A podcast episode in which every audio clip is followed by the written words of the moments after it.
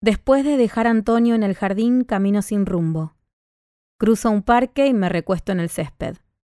Un pastor alemán se acerca y me huele. Lo acaricio. La dueña grita que vuelva. El perro se aleja moviendo la cola. Entro a un bar y pido un café con leche. Miro por la ventana. Turistas pasean y hacen compras. Hombres jóvenes con vasos de café descartables van a sus trabajos. Mujeres mayores con el carro de las compras. Una mujer con un cochecito se sienta a una mesa bajo el sol de la mañana. El bebé llora y la mujer lo alza en brazos. Se abre la camisa y le ofrece el pecho. Me falta el aire. Saco el blister, medio ribotril. Ojeo una revista gente, colas al sol, mansiones, celebridades, romances, infidelidades y embarazos de famosas. Busco en el celular hoteles y cabañas en alquiler en la costa. Pregunto precios, pido la cuenta y pago. Cuando estoy por salir, alguien me toca el hombro. Giro y me encuentro con Molle. Calzas y zapatillas de running. Clarita querida, al fin te veo la cara. Sabes que no me gusta jugar a las escondidas. Detesto que no me atiendan el teléfono. ¿Qué pasa? ¿Tenías miedo de encararme? Discúlpame, Pablo. Tuve una semana complicada. Molle sonríe y me invita a sentarme a su mesa. Le digo que no puedo, y ríe con ironía. ¿Por qué no podés? ¿Tenés que entregar un capítulo? ¿Qué te tiene tan apurada? Temas personales. No me chamulles. ¿Por qué te fuiste de la productora? ¿Recibiste una oferta mejor? ¿Cuánto te ofrecieron? ¿El doble? ¿El triple? Mirá que la plata no es un problema. Me fui porque no tolero trabajar 24 horas por día. No me gusta que me psicopateen. Odio el maltrato y la falta de respeto. Molle recibe impertérrito. ¿De quién estás hablando, Clarita? No entiendo dónde trabajaste todos estos años. Está claro que no fue en mi productora. No te hagas el pelotudo. Hablo de vos. De tus llamados desubicados a cualquier hora, de tus cambios de humor. Pensás que te las sabés todas y no tenés idea de nada. No sabés qué es una estructura, no entendés cómo funciona una trama, no podés construir un personaje, lo único que sabés es subestimar a los demás, despreciar y maltratar. No voy a dejar que me sigas psicopateando. No voy a hipotecar mi salud y las mejores horas de mi vida por tus locuras. No voy a dejar que un soberbio como vos me dé cátedra. Yo sé escribir una tira y si me equivoco, me equivoco. Es un trabajo, no se muere nadie. El rating no es mi vida, tengo un hijo, una vida que cuidar. Eso es lo importante. Molle mira hacia la ventana. Sus ojos nublados escapan al contacto. Nos quedamos en silencio unos segundos que parecen horas. ¿Estás bien? Digo. No responde. ¿Dije algo que te jodió? Dijiste la verdad. Yo no tengo hijos. Lo único que hice en mi vida fue esta productora. A mí sí se me juega la vida en cada puto punto de rating. La camarera deja el desayuno de Molle sobre la mesa. Siento lástima. El poder de los psicópatas. Tenés una pareja, digo, una carrera, sos un tipo muy reconocido en los medios. Molle unta una tostada de arroz y me ofrece. El día que me muera nadie se va a acordar de mí ni de los programas que hice. No voy a dejar nada. No voy a trascender. En Wikipedia va a decir mi nombre, reconocido productor y listo. Punto final. The end. Baja el drama. Si querés tener hijos podés adoptar. Y si el tema es la fama, hiciste programas muy reconocidos. Yo no los hice. Los hicieron ustedes, los autores, actores y directores. Al fin lo reconoces. Nunca hay que mostrar la última carta hasta el final de la partida. Te vamos a extrañar, Clarita. Molle me abraza. Su perfume me da náuseas. A la salida del jardín vamos con Antonio a visitar a mi mamá a la clínica. Le llevamos unas revistas y un cuaderno con una lapicera. Las primeras 48 horas de postoperatorio no puede hablar. Entramos a la habitación cuando sale Sarita Dueck. Sarita me guiña el ojo y le hace una caricia a Antonio. Qué lindo que te salió el nene, es igualito a vos.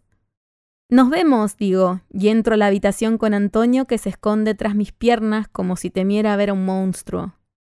Mamá con bata y el cabello atado, más delgada que nunca, sonríe a Antonio y extiende los brazos. Antonio la mira impresionado y baja la mirada. No quiere acercarse. Le digo que la abuela quiere un beso, y él dice que esa no es su abuela. Mamá hace un gesto para que no me preocupe y enciende el televisor. Busca un canal de dibujitos. Antonio se tira en el sofá a mirar Doctora Juguetes. Le doy un beso a mamá, le entrego las compras y escribe gracias. ¿Cómo te sentís? Pregunta y yo retruco. La que acaba de ser operada sos vos. Escribe que está feliz por la noticia. Camila te contó, mamá niega y escribe. Me contó el médico de guardia. ¿Le avisaste a Ariel? No sé si es de él. Escribe. ¿Hay otro? Miro a Antonio, y mamá entiende todo. Me toca la panza y escribe. Yo quedé hueca y vos colmada. Me pesan sus palabras. No sé si lo voy a tener, digo en voz baja. Mamá pide que la abrace. Me acerco con cuidado, es una muñeca de porcelana y tengo miedo de que se rompa.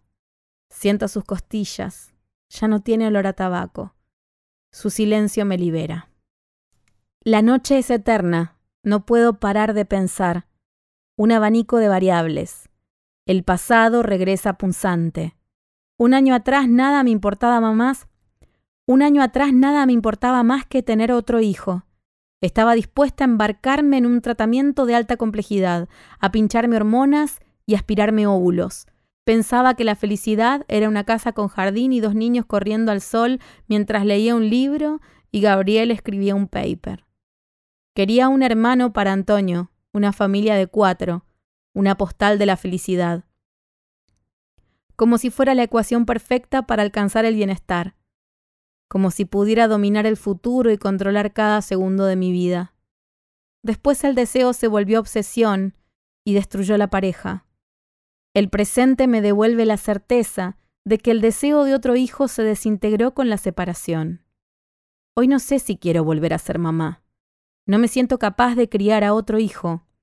Antonio no está bien, yo no estoy bien. Hay que remendar, coser y surcir. Una sala de un centro privado de salud en Almagro.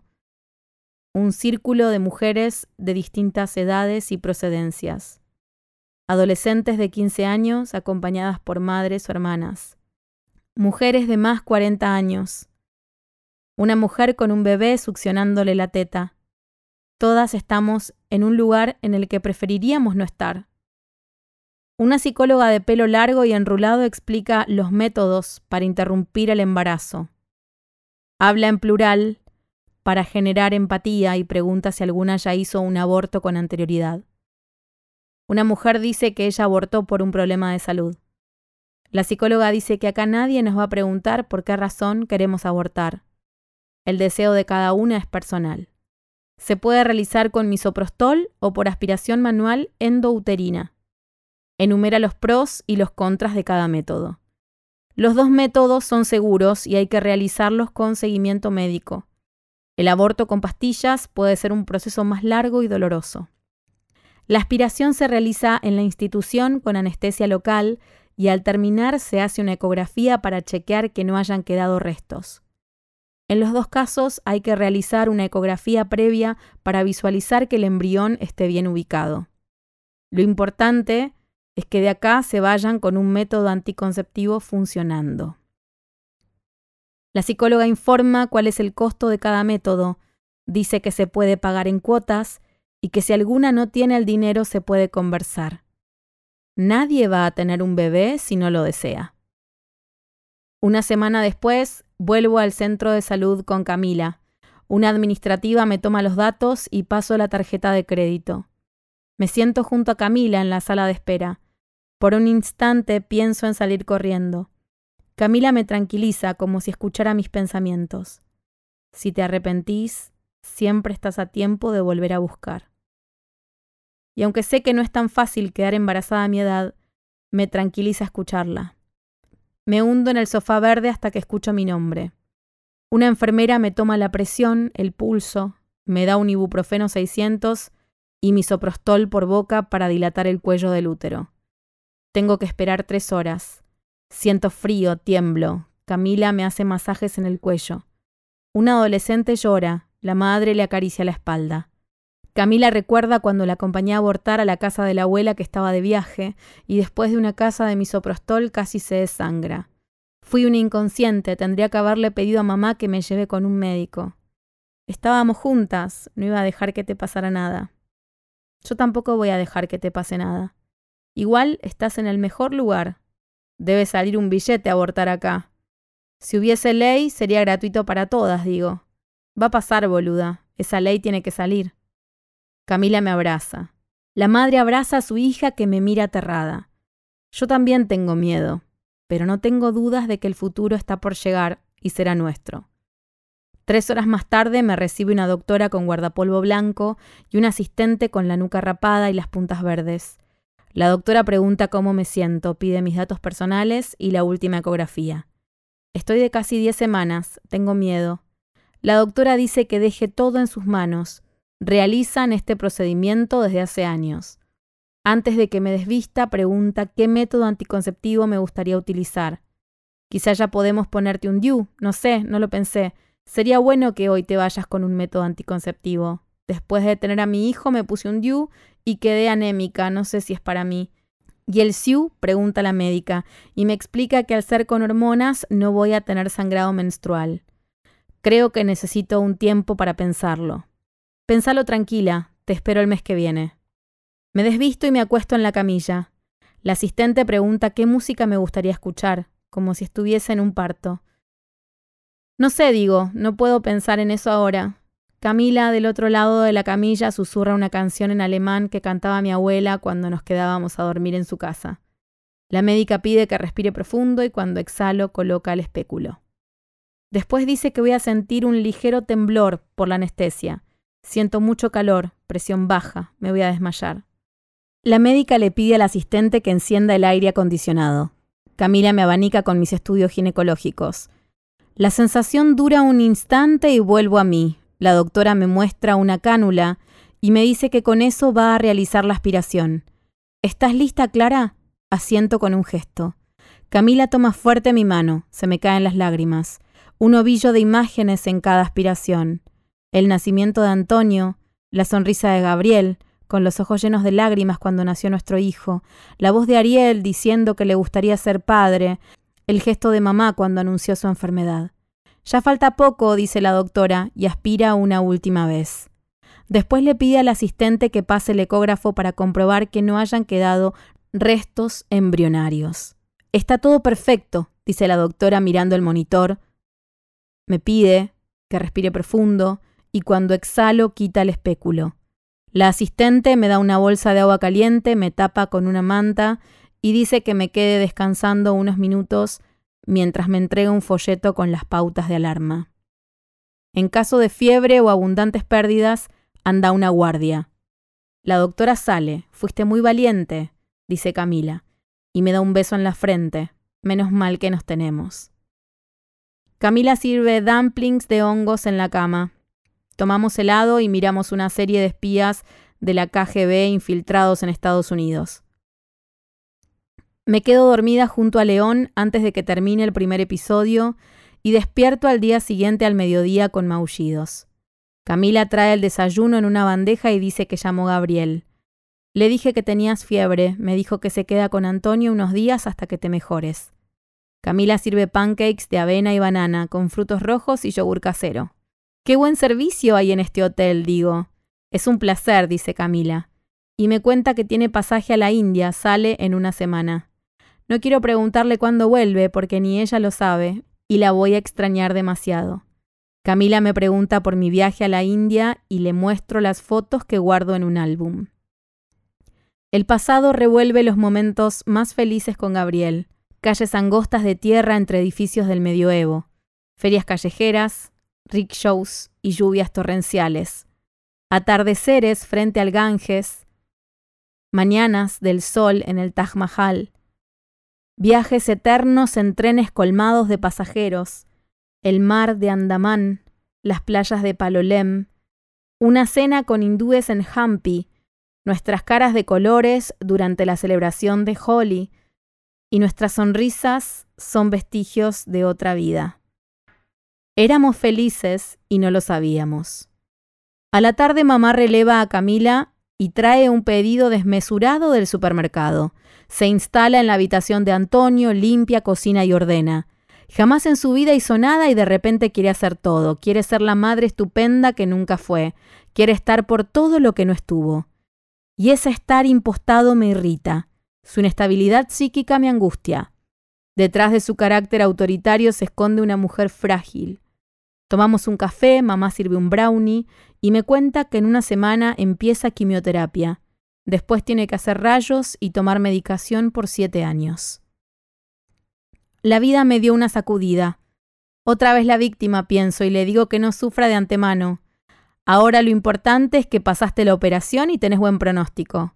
Pareces tu papá, no sé de dónde saca ese optimismo. Ya reservó pasajes para ir a Cuba después del tratamiento. Papá te ama. Mamá mira por la ventana. El sol cae sobre un edificio gris. La miro como si no la conociera. Recuerdo su ceño fruncido cuando era joven y dirigía a toda la familia como a una orquesta. También recuerdo su sonrisa cuando volvía de viaje y corría a abrazarme con un cigarrillo entre sus dedos. Me recuesto sobre su falda. Hoy mamá me sostiene. Hoy puedo ser hija y no solo madre. Una semana después retiro mi auto de la concesionaria. Pruebo los botones del tablero, se enciende la radio, pongo primera y acelero. Hago cuentas mentales sobre las cuotas que debo pagar los próximos tres años. Sumo el alquiler, la prepaga y los gastos habituales. Tengo ahorros para seis meses. Debería buscar un trabajo, mover contactos. Salgo de la concesionaria, acelero por Avenida Córdoba, enciendo la radio. Julieta Venegas canta No se ve, pero hay algo en mí que está cambiando bajo la ventanilla y canto, ¿qué más quisiera yo que darte amor? Estaciono a una cuadra del jardín. Antonio llega disfrazado de hombre araña de la mano de Gabriel y me abraza. Te extrañé, mami. Yo también, Antonio. Gabriel pregunta cómo me siento. Bien, digo. Entramos juntos al jardín. El Zoom está decorado con fotos de los chicos que egresan y banderines de colores. Las maestras nos ubican, padres y madres en sillas niños en un escenario improvisado. Nos sentamos en la segunda fila junto a otras familias. Marisol llega con Valentino disfrazado de hombre araña y su novio Yogi de 30 años. Al ver a Antonio, la cara de Marisol se desfigura. Intenta acercarse hacia nosotros, pero la maestra la ubica en la última fila. Se apagan las luces, dos madres y dos padres interpretan la obra que escribí. En el escenario cobra otro sentido. Miro el rostro de Gabriel, una lágrima cae por su rostro.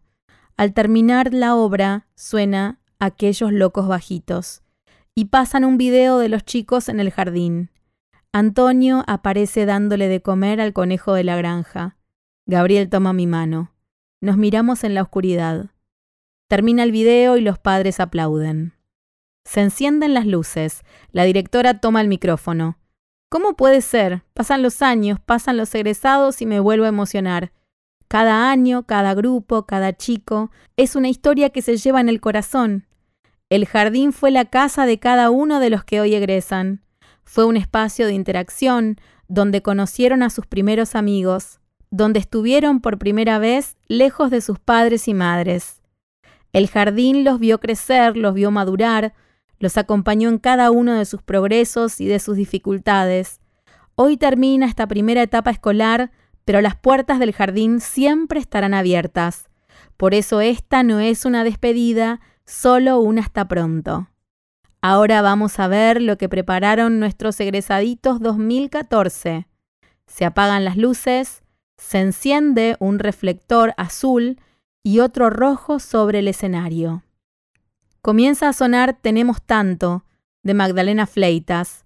Los chicos bailan con sus disfraces. Antonio y Valentino saltan de la mano y cantan felices. Tenemos tanto para estar agradecidos. Tenemos a los papás, a los abuelos, los amigos. Tenemos a los maestros para estar agradecidos. Al terminar, la directora y los maestros los van llamando para entregarles un diploma. La maestra le dice a Antonio que cuando empezó el jardín en sala de dos años, apenas hablaba y le daban miedo los conejos. Hoy hay que pedirle que se calle y que no acogote a los animales con tanto amor. Antonio recibe su diploma. Le saco una foto con la maestra, no lo puedo creer. Mi hijo pasa primer grado. Después del acto, Antonio dice que tiene hambre y Gabriel propone ir a almorzar. Antonio grita que quiere ir al pelotero. Gabriel odia a los peloteros, pero acepta para darle el gusto. Gabriel mira el auto nuevo. Antonio dice que es una nave espacial. Subo al volante, Gabriel va de copiloto y Antonio atrás. Acelero por Avenida Independencia. Antonio sonríe al viento. Gabriel me mira de reojo. Ni bien entramos al restaurante, Antonio corre al pelotero y elegimos una mesa junto a la ventana. El mozo nos deja la carta. Gabriel ordena milanesa napolitana con papas fritas. ¿Y su mujer qué va a ordenar? pregunta el mozo. Gabriel me mira y dice que me pregunte a mí. Una ensalada al César y un agua sin gas. El mozo se aleja. Gabriel mira alrededor y dice que no está tan mal. Pensé que iba a ser más ruidoso. ¿Quién te ha visto y quién te ve? Gabriel me cuenta que volvió a tocar la guitarra. Yo volví a escribir, empecé una novela. Gabriel sonríe y levanta el vaso de cerveza para brindar. Cuando termines quiero ser tu primer lector. No creo que te guste. ¿Por qué? ¿Soy uno de los personajes? Tomo agua. La mirada de Gabriel se clava en mis ojos, como el día en que nos conocimos.